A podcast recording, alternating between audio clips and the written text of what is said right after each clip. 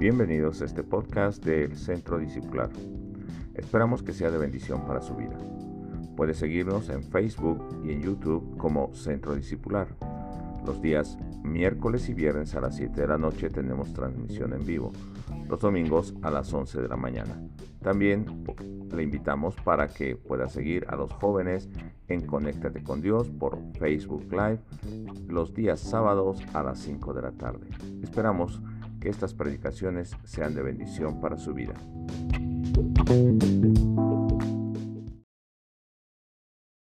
Buenas noches hermanos, hoy quiero contarles una historia y se llama La Viña del Señor. Y está basada en Isaías, en el capítulo 5. Y cuando nosotros vemos, este capítulo 5 está escrito como un canto, un cantar.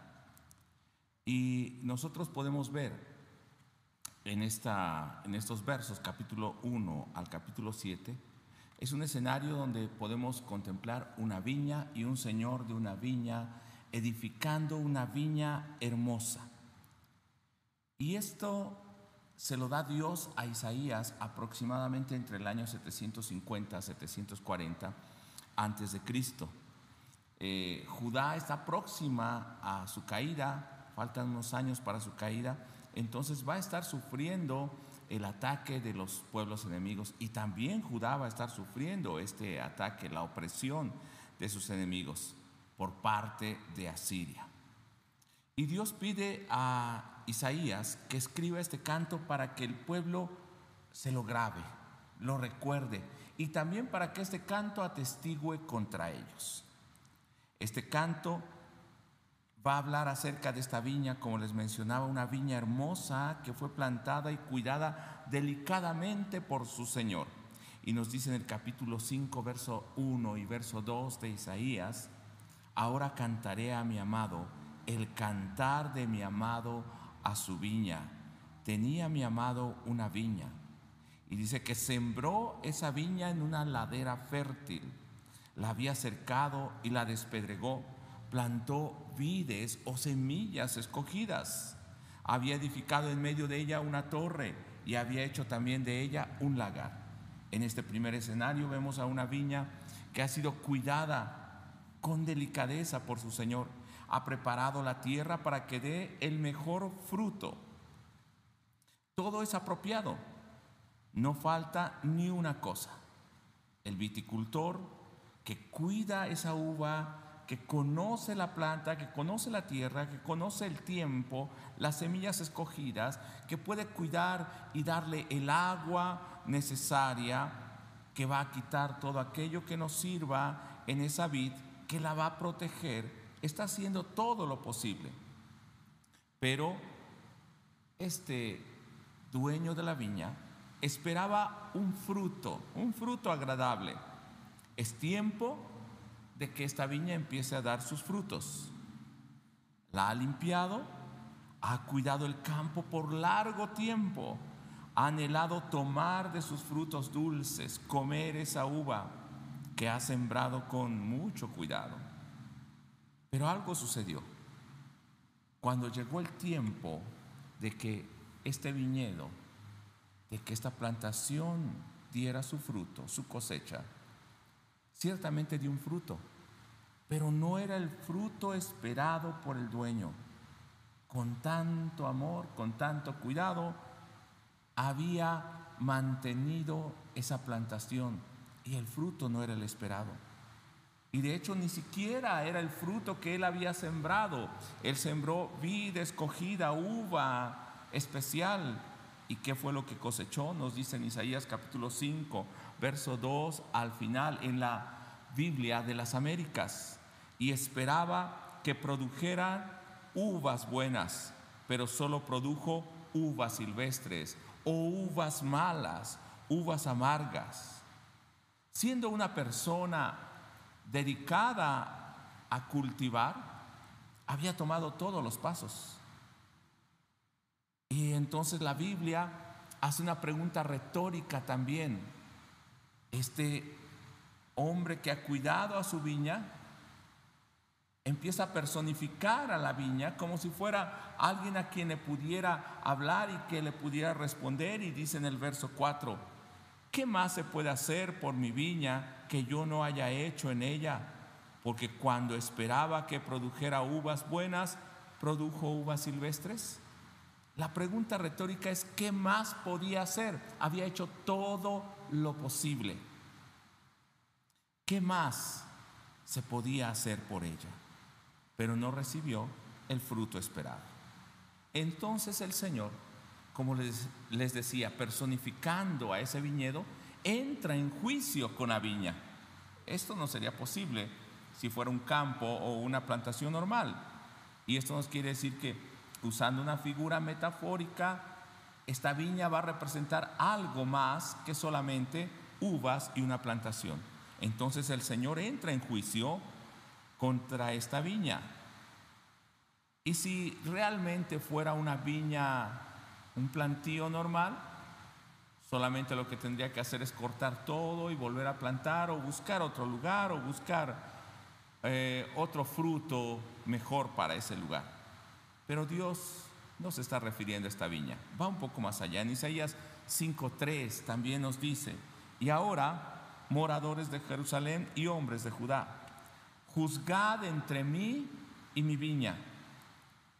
Y la palabra juzgar quiere decir pronuncien una sentencia, defiendan mi causa, porque he hecho lo posible. ¿Qué más se podía hacer por esa viña? Ese verso 4, esa pregunta retórica, está diciendo, he hecho todo lo necesario, lo suficiente para que esa viña esté bien y para que dé fruto. Ahora, juzguen entre mí y mi viña. Y precisamente personificando esa viña, esa viña va a entrar en juicio y va a ser encontrada culpable porque no dio el fruto que el dueño, que el señor de la viña esperaba. Así como antes había sembrado esa viña, la había cercado, la había puesto en un lugar fértil, en una ladera, construyó un vallado, quitó todo lo que impedía para el crecimiento, quitó las piedras, edificó una torre donde pudiera estar vigilando, un lagar donde pudiera almacenar y procesar esa uva, puso todo su empeño con amor. ¿Qué esperaría? Ahora el dueño iba a hacer todo lo contrario Dice en el capítulo 5, verso 5, que él iba a destruir, iba a derribar esa viña. Dice literalmente en el verso 5, ahora pues, dejad que os diga lo que yo he de hacer a mi viña. Quitaré su vallado y será consumida. Derribaré su muro y será hollada. Y haré que quede desolada. No será podada ni labrada y crecerán zarzas y espinos. También mandaré a las nubes que no derramen lluvia sobre ella. Y entendemos entonces que no habla solo de la viña. Hay muchas consecuencias más allá de solo abandonar esa viña. Y entendemos también que no solamente es un viticultor cualquiera, un agricultor cualquiera, sino es Dios mismo, porque dice que ni siquiera va a dejar que venga lluvia sobre esa viña. Y recordemos la historia de este pueblo al que le está hablando, que es su viña. Dios había llamado a un hombre, a sus padres, Abraham, Isaac y Jacob. Dios los había hecho crecer, había dado la promesa de la simiente, cuando Abraham no tenía hijo e hizo nacer a ese hijo de la promesa. Después con Jacob entra en Egipto y ahí los hizo multiplicar.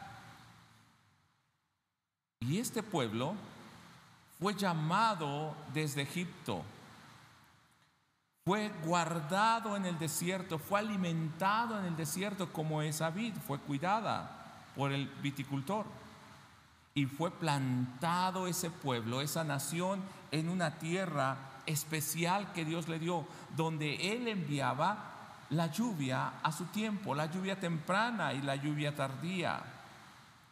Ahora, Dios está enojado contra su viña. Juzguen entre mi viña y entre mí. Haya lo que yo no haya hecho por ella, hice todo lo posible.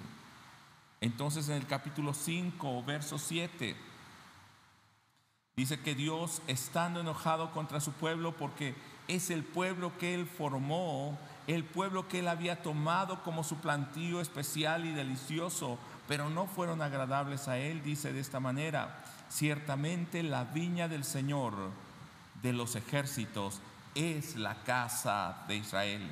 Y los hombres de Judá su plantío delicioso. O sea, no habla de una viña, está hablando del pueblo y está hablando de algo delicado y precioso que él había sembrado y que era Judá que todavía permanecía en este tiempo más o menos fiel a Dios. Israel se había apartado totalmente de Dios, aún siendo de esa viña, pero esa vida especial era Judá. Pero al parecer tampoco Judá estaba dando el fruto adecuado, el fruto agradable, sino un fruto malo, silvestre, amargo. Nos dice el Salmo 80, verso 14 y verso 15, que Dios trata a su pueblo y habla a su pueblo y lo ve como esa viña. Dice de esta manera, oh Dios de los ejércitos, vuelve ahora, mira desde el cielo y considera y visita esta viña la planta que plantó tu diestra y el renuevo que para ti afirmaste. Dios veía a su pueblo, a Israel como esta viña y a Judá como esa vida especial y escogida.